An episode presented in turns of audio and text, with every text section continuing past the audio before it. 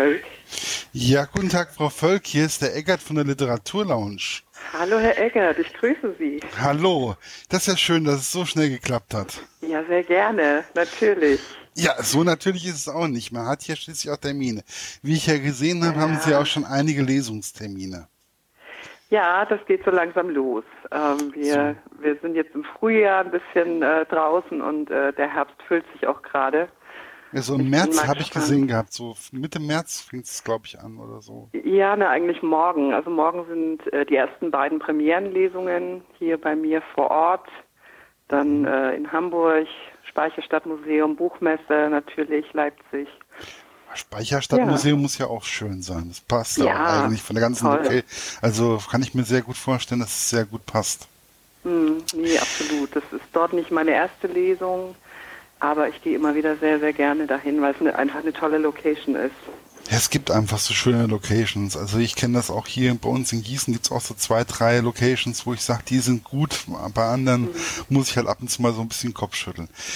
Wie kommt man eigentlich auf die Idee, ähm, so ein Krimi zu schreiben, der ja auch mehr oder weniger schon fast ein Familienroman teilweise ist?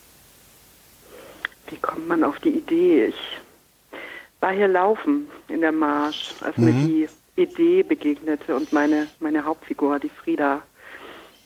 Ich bin an einem alten Backsteingebäude vorbeigelaufen, das äh, wirklich so ein bisschen abgerockt ist, kann man sagen, und äh, hatte in dem Moment die Idee, was wäre, wenn hier vor vielen Jahren ein Mord passiert wäre und nie aufgeklärt worden wäre. Das war so die Ursprungsidee. Damit fing es an und äh, wenn ich einmal so eine Idee im Kopf habe, dann, dann arbeitet die natürlich.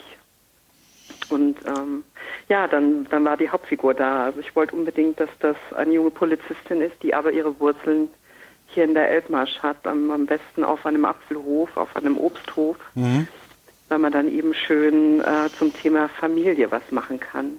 Hey, ich fand das also ziemlich interessant, weil es war schon ein bisschen anders wie, wie das, was ich sonst so kenne. Vor allen Dingen auch diese Variante mit dem Cold Case, mehr der am Anfang, mhm. der sich immer wieder so ein bisschen durch das Buch hangelt, der einen auch ab und zu ein bisschen auf eine falsche Pferde setzt. Wie wichtig war es Ihnen eigentlich auch, den Leser gelegentlich mal auf eine falsche Pferde zu setzen? Ja, das ist natürlich ganz wichtig. Man muss ja bei einem Spannungsroman auch die Spannung halten und äh, dann ist es wichtig, ein paar Red Herrings zu streuen im Buch. Ich wollte, dass die, die Leser wirklich äh, die ganze Zeit miträtseln. Ähm, wollte, dass die A natürlich die Ermittler kennenlernen, die ja erstmal unabhängig voneinander einsteigen in die Geschichte, die sich misstrauen. Frieda hat ein Geheimnis, Haverkorn mhm. spürt das, ne, da ist ein Misstrauen da. Ja, absolut. Ähm, genau, das war irgendwo für mich ein, ein äh, spannender Einstand für beide, ne, dass die nicht sofort äh, daherkommen und ein Team sind, sondern ganz das Gegenteil.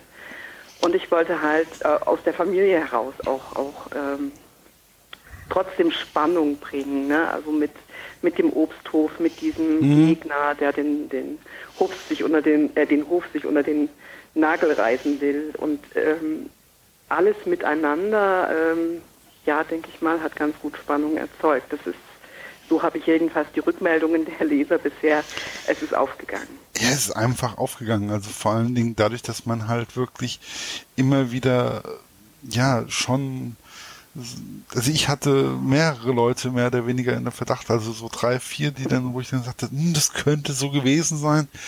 Mhm. Ähm, und das fand ich schon ziemlich interessant. Dass ich ja, also, das, dass ich das immer so ein bisschen wegstreichen konnte auf einmal. Ja. Wobei, was mich, was mich auch so interessiert hat, war das mit den alten Apfelsorten. Wie kommt man eigentlich auf den Gedanken? Also diese alten Sorten. Das ist ja schon ziemlich wichtig in dem Buch. Oder das mhm. ist ja so ein Streitthema, was man da so untereinander mhm. hat. Ist das wirklich so wichtig, auch da oben in der Elbmarsch? Im alten Land? Äh, wir sind nicht im alten Land. Nein, das ist eher genau, genau gegenüber. Ne? Genau. Und äh, sind aber auch Obstanbaugebiet, äh, was eben nicht so bekannt ist wie das alte Land. Ähm, hier gibt es einen äh, Obstgarten mit alten Sorten. Also bei ja. mir im, im Ort, äh, da kann man hingehen und äh, pflücken, also für den Eigenbedarf. daher kam diese Idee, weil ich das einfach toll finde, dass sowas erhalten wird. Und ich äh, habe ja meinen direkter Nachbar, also der ist Obstbauer, äh, mit dem rede ich sehr, sehr viel, auch über sein Geschäft. Und ähm, ich merke, wie, ähm, ja, wie wichtig denen das auch ist. Ne? Das ist eben nicht nur äh, Geld verdienen mit Obst, sondern die gehen da voll drin auf. Und ähm, er selbst pflegt jetzt keine alten Sorten, das kommt nicht von ihm, aber ich hatte die Idee, dass, dass das dem ganzen Buch nochmal so eine, so eine Tiefe geben kann oder dem, dem Obsthof von Friedhof Paulsen, dass er eben wirklich so, so ein Risiko fährt, um, um dieses Grundstück zu erhalten mit den alten Sorten. Das, mhm. das fand ich selber spannend einfach. Äh, viele Leser dachten, da ist irgendwie, da muss ja noch was anderes sein, Bodenschätze oder keine Ahnung. Ich muss dann immer schmunzeln. Es sind wirklich nur alte Apfelsorten, die noch nicht mal besonders viel abwerfen, aber das ist ein, ein Gut hier in, in, in der Marsch. Und ähm, ja, das fiel mir einfach so als, als nette nette Idee ein. Ja, das, ich kenne das ja. Wir haben, also wir, meine Familie, wir haben selber ein Baumstück zum Beispiel. Da sind auch dann Apfelsorten, die es nicht mehr unbedingt im Supermarkt zu kaufen gibt. Mhm. Und die sind einfach vom Geschmack her sind die ganz anders. Das ist also, ja. das ist einfach so eine, ähm, auch zum Backen oder so. Das ist. Ja, genau. Das ist einfach, das ist eine, einfach eine ganz andere Art und Weise und ich finde, das muss man einfach auch mal wieder man sollte das vielleicht mal wieder ein bisschen, ja, beachten. So auch diese, ja. wo wir eigentlich herkommen, was wir eigentlich für Apfelsorten haben. Wir haben so viele verschiedene Apfelsorten, nicht nur, äh, die sehen halt nicht so aus, sie, nicht, sie sehen nicht so schön aus, aber sie schmecken einfach ganz anders. Ne? Also mein Schwiegervater, der ähm, ist ursprünglich in, in Polen aufgewachsen, die sind geflohen damals der hat vor ähm, ein, zwei Jahren hat er mal sein altes Heimatdorf besucht und dort stand ein Apfelbaum, den er noch kannte von früher und dann hat er die Äpfel mitgebracht und hat dann eben meinen Nachbarn mal gefragt, was das überhaupt für eine Sorte ist. Das war auch so eine alte Apfelsorte, die keiner mehr kannte. Ich glaube, dass da unglaublich viel dranhängt, auch viel Geschichte und viel Erinnerungen auch in diesen, in diesen alten Sorten. Also ich fände es toll, wenn man die erhalten könnte. Ja, also ich finde es einfach, man ähm, das ist ein Stück Reichtum, was wir eigentlich auch haben. Und deswegen fand ich es eigentlich auch ziemlich schön, so etwas auch mal in einem Buch zu lesen oder wieder Toll, zu lesen. Freut mich total. das ist schön. Also ja, weil, weil halt einfach, weil ich kenne es halt vom unserem eigenen Baumstück, weil da wirklich auch Apfelsorten drin sind, die man wirklich nicht mehr so oft zu kaufen kriegt. Hm. Ähm, wie schnell war es Ihnen eigentlich klar, dass diese, dass es eine Reihe gibt mit Frieda und Haverkorn? Als ich angefangen habe, noch nicht. Da war wirklich erstmal die Grundidee da. Ich wollte einfach einen guten Kriminalroman schreiben. Ich hatte damals weder einen Verlag noch, noch einen Agenten. Ich wollte einfach ein gutes Buch schreiben. Aber mir wurde recht schnell klar, ähm, schon, als ich so, weiß ich nicht, noch, noch nicht mal auf der Hälfte war, dass die wirklich Potenzial mitbringen. Die beiden, dass, ähm, dass das wirklich ein Team sein kann, was mehr als ein Roman füllt. Und äh, das hat, oder mein Agent, den ich dann äh, gefunden habe, der hat mich drin bestärkt und der Verlag dann sowieso. Also als wir dort bei Basta Lippe den mhm. Vertrag gemacht haben, war ganz klar, dass das weitergeht und dass das ein, eine Reihe wird. Ja, wobei ich finde ja nicht nur unbedingt Haferkorn und Frieda, sondern auch die ehemalige äh, Zimmergenossin die da ja in Hamburg sitzt, ähm, die finde ich auch einfach, das finde ich auch eine sehr, sehr interessante Person. Also ja. ich glaube, da kann sich auch viel, da kann, da kann viel Power entstehen, also so viel gegenseitige Energie. Absolut, das ist so eine Nebenfigur, die sich wirklich auch so eingeschlichen hat und ähm, die sehr, sehr viele äh, Leser auch ähm, unbedingt wieder, wieder haben wollen, das merke ich. Und die kriegt wirklich einen großen Auftritt im zweiten Band. So viel kann ich schon mal versprechen oder schon mal ja, ankündigen. Ja, es gibt ja auch, äh, es geht ja schon, also ich habe es noch nicht angefangen zu lesen, sondern wir haben ja, es fängt ja mehr oder weniger nach dem Ende von dem Buch bei mir, in meinem Leseexemplar, da ging es ja dann gleich bei Band 2 mehr oder weniger weiter. Das fand mhm. ich schon ziemlich interessant, dass es schon so weit mehr oder weniger ist. Der ist fertig. Also ich schreibe jetzt schon an Band 3. Ach. Ja, ich bin schon äh, ein bisschen weiter. Naja, wir, wir ähm, sprechen jetzt von zweieinhalb Jahren. Also vor zweieinhalb Jahren haben wir den Verlagsvertrag äh, für Totenweg unterzeichnet.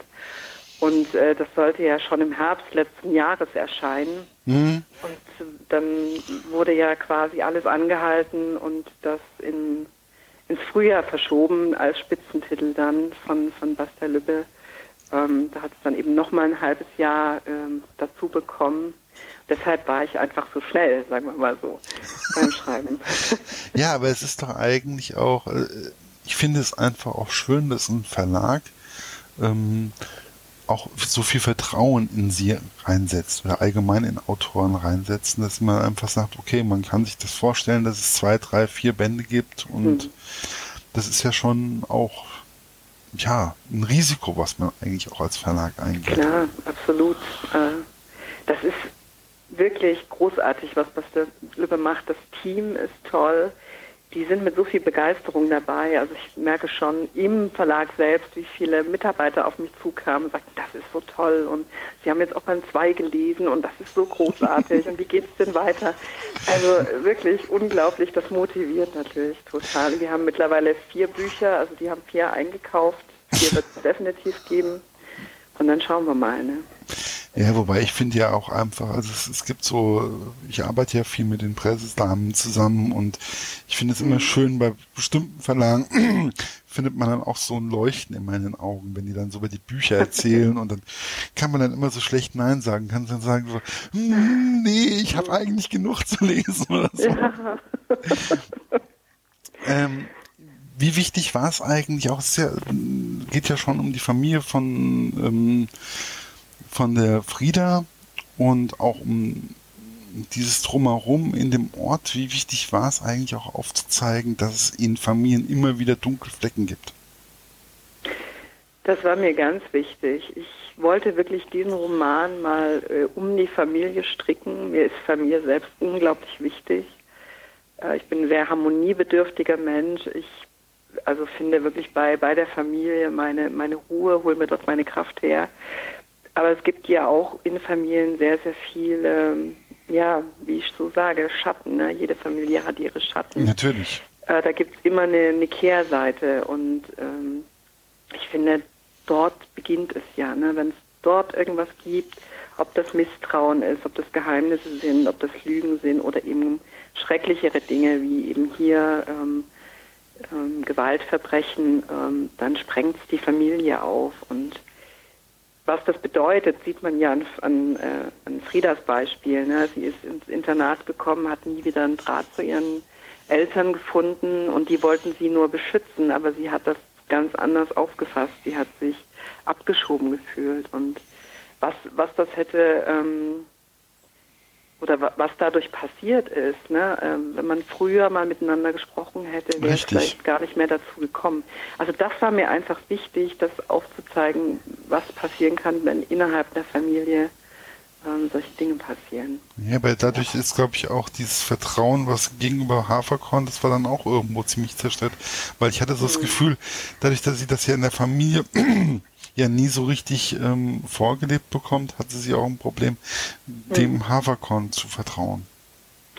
Ich habe sie so ein bisschen aufgebrochen. Ne? Das ist nur eine Figur, die nicht sofort sympathisch ist, weil sie so bindungsunfähig ist, weil sie niemandem wirklich richtig vertraut, weil sie sich selbst nicht öffnet und so ihren, ähm, ihr Ding alleine durchzieht. Aber das ist einfach ihrer Vergangenheit geschuldet, dem Kindheitstrauma der Zeit im Internat wohl irgendwie. Mhm jeder auf sich oder auf sich allein gestellt war. Ne? Man muss sich dort seinen Platz erkämpfen.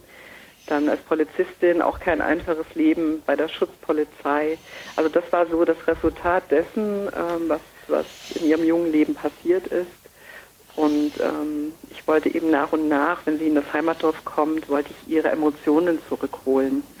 Ähm, dass sie einfach ähm, weicher wird und sensibler und dann auch wieder einen Draht zu ihren Eltern findet. Fand ich ganz, ganz spannend, selber beim Schreiben. Ja, wie, wie ist es eigentlich, so eine Vergangenheit von Frieda zu recherchieren? Nimmt das einen eigentlich auch teilweise persönlich mit?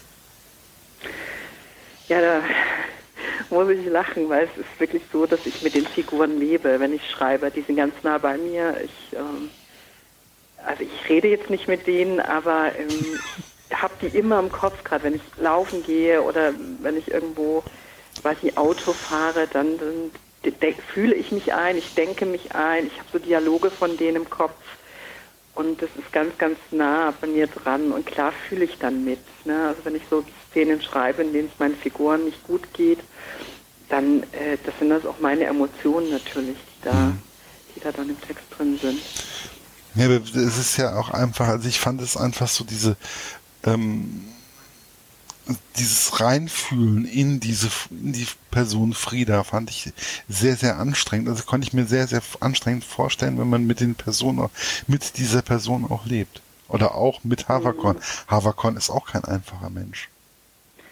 Nee, ist er nicht. Ähm, er ist also ich finde, er ist sympathisch, aber er schleppt halt auch sehr, sehr viel mit sich rum und äh, macht auch viel mit sich alleine aus das machen ja beide. Die sind sich ähnlicher, als sie denken. Die ja. trennen zwar 30 Jahre, aber ich glaube, dass die, dass die ähm, schon so die, die gleiche Wellenlänge haben und ähm, äh, das war mir auch wichtig, dass die, dass die dann zueinander finden natürlich.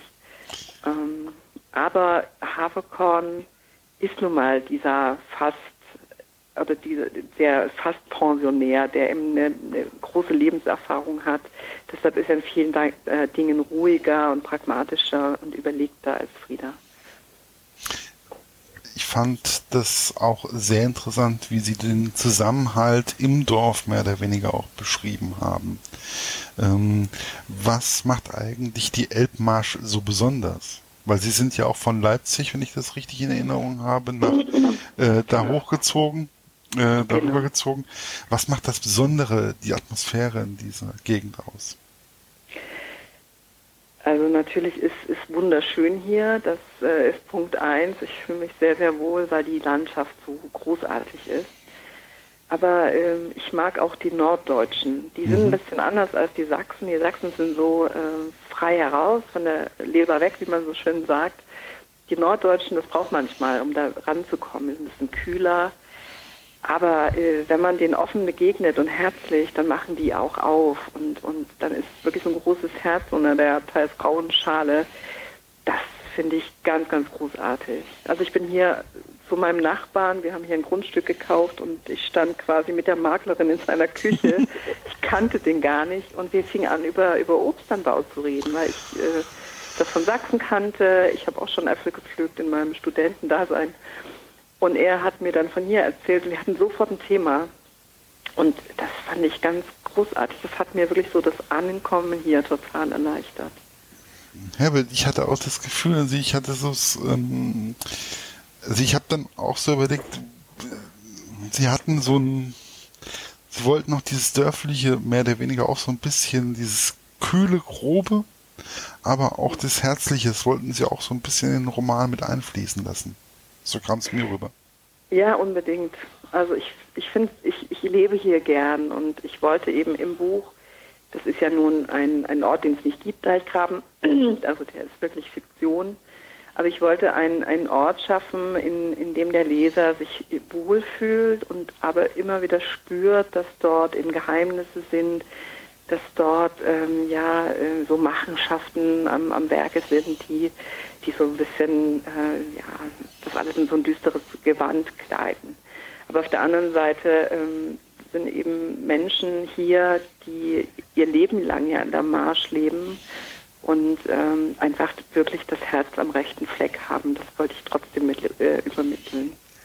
Ja, das hat ja nichts, also das ist ja manchmal es sind die Leute, die ein bisschen gröber im ersten Moment erscheinen, die eigentlich herzlicheren, wie die, die ähm, sofort mit Bussel Bussel rüberkommen. Das genau. Ist, ähm, vor allen Dingen hat man dann man, in den meisten Fällen viel mehr davon. Ich hatte aber auch mhm. das Gefühl, dass sie ähm, diese Häuser, diese Rätsdachhäuser, dass ihnen das unwahrscheinlich gut gefällt, dass sie diese, diese Atmosphäre in diesen alten Häusern unwahrscheinlich genießen und in sich aufsaugen.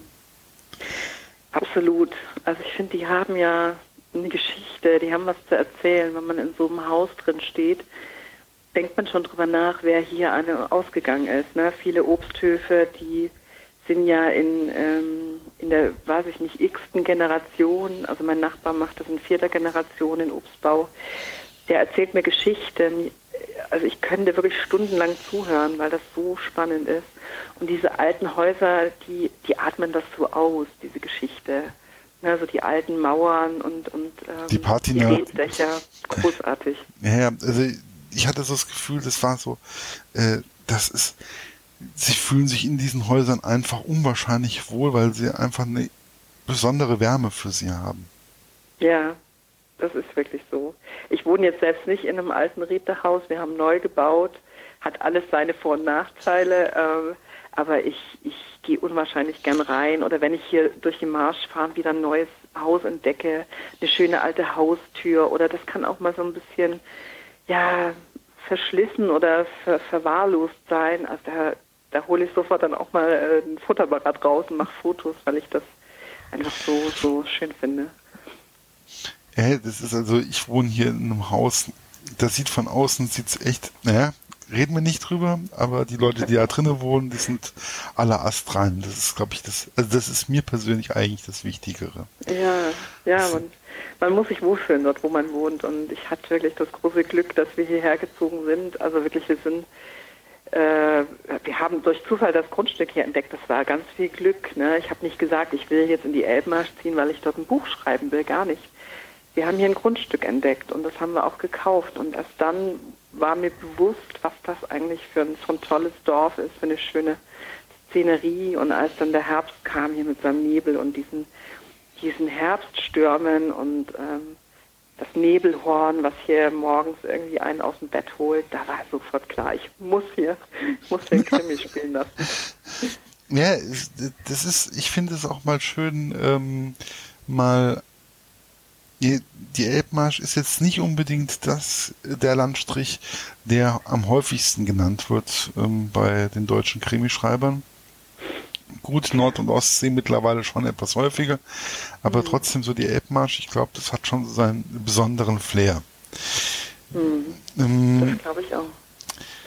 Wie, ab wann wird eigentlich aus Frieda und Haferkorn mal ein richtiges Team, also auch eins, was zusammenarbeitet, offiziell oder nur inoffiziell?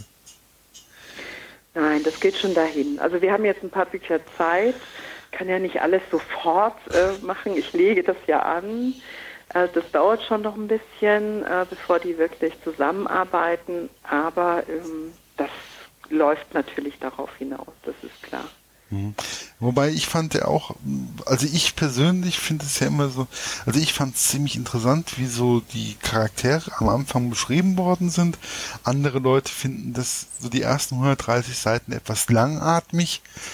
Ähm, wobei ich finde einfach, ähm, man muss sich da auch ab und zu mal ein bisschen, um die Personen kennenzulernen, ja, auch mal ein bisschen durch diese langatmigen Passagen durch, also durchkämpfen, in Anführungszeichen. Naja, es gibt solche und solche Leser. Ich bin halt auch ein Leser, der es mag, wenn die Figuren gut eingeführt sind. Ich mag auch weniger Thriller lesen, äh, wo es sofort mit einem Cliffhanger nach dem anderen losgeht. Ich, ich finde, dass jeder Autor sich Zeit nehmen sollte, um wirklich sein Ensemble einzuführen. Und ähm, auch dadurch kann man Spannung erzeugen, dass man interessante Charaktere einführt, die vielleicht auch ein bisschen widersprüchlich und zerrissen sind. Also das ist so mein Favorite. Ähm, so schreibe ich dann natürlich auch. Wer, wer das nicht möchte oder nicht mag, dann äh, denke ich mal, ist er äh, bei einem anderen Krimi vielleicht besser aufgehoben. Das muss jeder für sich entscheiden. Aber äh, die meisten Leser, mit denen ich jetzt Kontakt hatte in Form einer Leserunde, die es gerade gab, da waren ja 50 Leute, die gelesen haben. Mhm. Oder meine Testleser, da habe ich schon gemerkt, dass die von Anfang an dabei waren, weil die einfach die ganze Szenerie und die Figuren und diesen Obsthof und so, ähm, so interessant fanden. Also da äh, war ich eigentlich so weit gut aufgestellt, dass ich gesagt habe, äh, ist alles in Ordnung, so wie es ist. Wie wichtig ist es eigentlich, so ein äh, Feedback von Lesern zu bekommen? das ist das Wichtigste überhaupt. Also da, ähm, das zeigt sich ja dann, ob das, was man sich äh, gedacht hat beim Schreiben, ob das aufgeht. Ne? sind die Leser wirklich so emotional dabei? Mögen die die Figuren? Wollen die mit denen weitergehen? Ähm, ist der Spannungsbogen äh, gut äh, gezogen? Ähm, sind die, die falschen Fährten, die im Plot sind, sind die gut angelegt, äh, dass die wirklich funktionieren? Das sind so die Punkte, da, da lauere ich dann immer drauf, was, da an Feedback kommt. Und ähm, ja, da zeigt sich dann, wie gut man gearbeitet hat. Ja, ich finde, also der kriegt zum Schluss hin oder ab ab der Mitte, ab Seite 150, 130, 150, da kriegt er richtig noch, da kriegt er noch mal richtig, dadurch, da kriegt er noch mal richtig Fahrt. Also irgendwie, also das ist so, ähm, dann, dann steht man auf einmal da, dann kennt man die Figuren, dann weiß man, wer wer ist und wie der so ungefähr tickt, dann kennt man so die Leute, die da als Pflücker eingestellt sind, dann kann man mhm. sich mit denen auseinandersetzen ähm, und man hat so einen gewissen Eindruck von der Familie und dann auf einmal kommt noch, dann, dann auf einmal kommt der Speed. Also das ist einfach, ich finde es war gut gemacht. Super. Vielen Dank. Ich hoffe, es kam auch ein bisschen, es kam auch ein bisschen in der Rezension so ein bisschen rüber. Also. Ja, die ist mir natürlich, das ähm, ging mir wie Öl runter, oder wie sagt man so schön, also ganz großartig. Sie brauchen hier nicht, Sie brauchen nicht zu schleimen, nein, nein. Um nein, brauche ich nicht, das war wirklich so. Also ich, ich gucke ja auch immer, weil es kommt ja viel mehr Feedback von Frauen, ist wirklich so ähm, in den ganzen Leserunden und so, das sind so viele Frauen und äh, ich freue mich immer, wenn ein Mann dann mal sagt, äh, ne, ob es ihm gefällt oder nicht. Einer der wenigen Männer, die bloggen. Das, ja, genau. Das, das, also deshalb schleime ich auch nicht, weil mich das dann immer besonders freut, wenn es von von den Männern dann auch ein Lob äh, ähm, gibt. Ich, und, ich bin ähm, wirklich einer der, also ich komme immer so vor, so, ach, naja, also mh, hm, nur Frauen um mich rum, nein. Und dann bin ich auch noch ein bisschen älter wie die meisten oder erheblich älter wie die meisten und dann ist das halt einfach irgendwo manchmal, manchmal ist das Ganze dann ein bisschen schwieriger. Ach was. Ja. Es macht, das, äh, das geht doch darum, dass das, was man tut, Spaß macht. Ach, und das, das hat man auch bei Ihnen jetzt gemerkt. Also ich, als ich das gelesen habe, ich musste echt so schmunzeln, als Sie geschrieben haben, dass Sie eben die Lust am, am Lesen da in dem Moment wiedergefunden haben, weil ich kenne solche Phasen. Ich habe echt auch Phasen. Ich habe so viele Bücher neben mir liegen und komme einfach nicht ran, weil ich gerade irgendwie ist die Flamme aus, ne? Ja. Und äh, ich wusste genau, was sie meinen und dass mein Buch dann ausgerechnet sie wieder da so zurückgeholt hat, das, das war das größte Kompliment überhaupt. Ja, war, es war aber einfach so. Es ist einfach, man hat halt ab und zu auch mal, wenn man äh, im Schnitt die Woche ein bis zwei Bücher liest, ähm, ja. dann hat man auch irgendwann mal so eine kleine, dann, dann muss man auch mal einen Monat eine Leseflaute haben. Das mhm. kann man einfach, äh, also alles andere fände ich jetzt unnatürlich. Aber ähm, ich finde trotzdem, Haverkorn wird ja jetzt auch nicht mehr unbedingt jünger. Wann, wann geht er denn in Rente? Ja, das ist jetzt auch eine Frage. also, ich. Ähm, Weil er ist ja jetzt auch schon Ende. Ja, genau. ne? also, 59. 59, ja. ja. Genau, also mit 60 kann man ja in Pension gehen, man kann das aber auch nochmal zwei Jahre aufschieben. Und ähm, da kann ich sagen, in dieser Zeit äh, bin ich jetzt. Äh, ich lasse das sogar ein bisschen langsamer laufen, weil der nächste Roman ein halbes Jahr später spielt und nicht ein Jahr. So kann ich das äh, alles noch ein bisschen verlangsamen, dass er mir nicht so schnell altert. Mhm. Aber es wird definitiv noch viele Bücher mit den beiden geben, weil äh, selbst wenn er in Pension gehen sollte, irgendwann kann man äh, ihn trotzdem weiter mitnehmen. Ich glaube, da gibt es andere Konstellationen, dass er, dass er weiter äh, dabei bleibt. Da muss sich niemand Sorgen machen, dass es dann nur noch mit Frieda alleine weitergeht. Und wir haben ja noch ein paar spannende Nebenfiguren. Genau, also, also da, da sind ja, ne, ist ja auch noch recht jung. Stimmt, der Ex von Frieda, war das nicht der Ex? Der, der Ex? Nee, warte mal. Joe, Joe, Joe, Joe. Joe, Johanna, das hat die Ach, Johanna, ja, genau. Da. Ja, ich bei Namen, das ist meine Schwäche. Also ich habe so eine Namensschwäche. es sind ja auch viele Namen, also das gebe ich ja zu, aber sie ist ja auch ein sehr, sehr interessanter Charakter, der ähm, ja, der unglaublich viel Potenzial hat. Also schauen wir mal, wo es die nächsten Romane hingeht. Ich bin selber gespannt. Der vierte ist jetzt so äh, geplant noch, also den dritten schreibe ich jetzt, der vierte ist konzeptionell schon geplant. Und dann muss Pascal Lübbe erstmal sagen, ob sie weitergehen wollen. Aber wenn der Erfolg da sein sollte, dann denke ich mal, ist das gar keine Frage, dass wir da weiter weitermachen. Wie wichtig war Ihnen eigentlich, Sie waren ja vorher bei Tram Magnauer, wie wichtig ist es jetzt eigentlich bei Pascal Lübbe so aufgehoben zu sein? Also bei Trömer Knauer habe ich äh, nur so, so eine kleinen Sachen gemacht, also mhm. für Anthologien gearbeitet, so einen Kurzroman geschrieben. Genau. Und habe eben für den Roman Totenweg wirklich eine, eine gute Verlagsheimat gesucht. Und was der Lippe waren die ersten, die sofort darauf angesprungen sind, auf das Manuskript, als mein Agent damit losgezogen ist. Und die waren so begeistert. Meine jetzige Lektorin Gerke Hafner, die hat wirklich mit Begeisterung äh, äh, darauf reagiert. Und da war klar, wir sind dort genau richtig. Wenn so eine Begeisterung da ist und die wollen auch äh, Autoren aufbauen. Mhm. Also die machen nicht nur einen Roman und gucken dann mal, sondern die haben von Anfang an gesagt, wir bauen Autoren auf. Das werden mindestens zwei, drei Bücher ähm, dann gucken wir uns das an. Man hatte also ganz klar Zeit, sich zu entfalten und zu entwickeln. Und das war mir auch wichtig. Und ich kann nur sagen, es war der Glücksgriff schlechthin. Ein tolles Team, ein innovatives Team, ein begeisterungsfähiges Team. Ähm, und meine Lektorin ist wirklich auch äh, Gold wert. Das läuft so gut in der Zusammenarbeit. Also ich komme hier ins Schwärmen, ich höre mal auf. aber wobei, wobei, so eine, wobei so eine Lektorin, das höre ich ja immer wieder von egal welchen Lektoren und Lektor, ist egal. Ähm, aber ich höre immer wieder, der Lektor oder das ist eigentlich so die wichtigste Person im Verlag für den Autor. Naja, es ist der direkte Ansprechpartner. Es ist der Erste, der den Text bekommt und der Erste, der auch Kritik übt am Text. Ne? Nicht, der, ihr, nicht Ihr Mann? Nee, mein Mann liest dann erst, äh, wenn das Buch äh, wirklich gebunden vor ihm liegt. Der ah. sagt, ich warte, bis das Buch da, er will keine Zettel lesen, der will kein, nicht auf dem E-Book wieder lesen, der will das richtige Buch in den Händen haben. Das ist nicht mein erster Leser.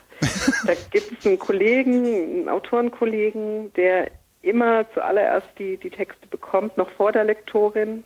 Der ist wirklich ein ganz toller äh, Kritiker auch und wir äh, schicken uns gegenseitig Texte hin und her. Und ähm, erst wenn der Text, sagen wir mal so, wenn man ungefähr die Hälfte hat, dann geht's mal an, an die Lektorin, dann darf die schon mal drüber gucken. Aber da haben vorher schon die Testleser mal gelesen man hat ja so seine Vertrauensperson. Wobei ich das nachvollziehen kann, was ihr Minne da sagt, von wegen E-Book-Reader oder sowas, das ist auch nicht meine Welt. Aber ich habe einen, aber ich brauche ihn nicht.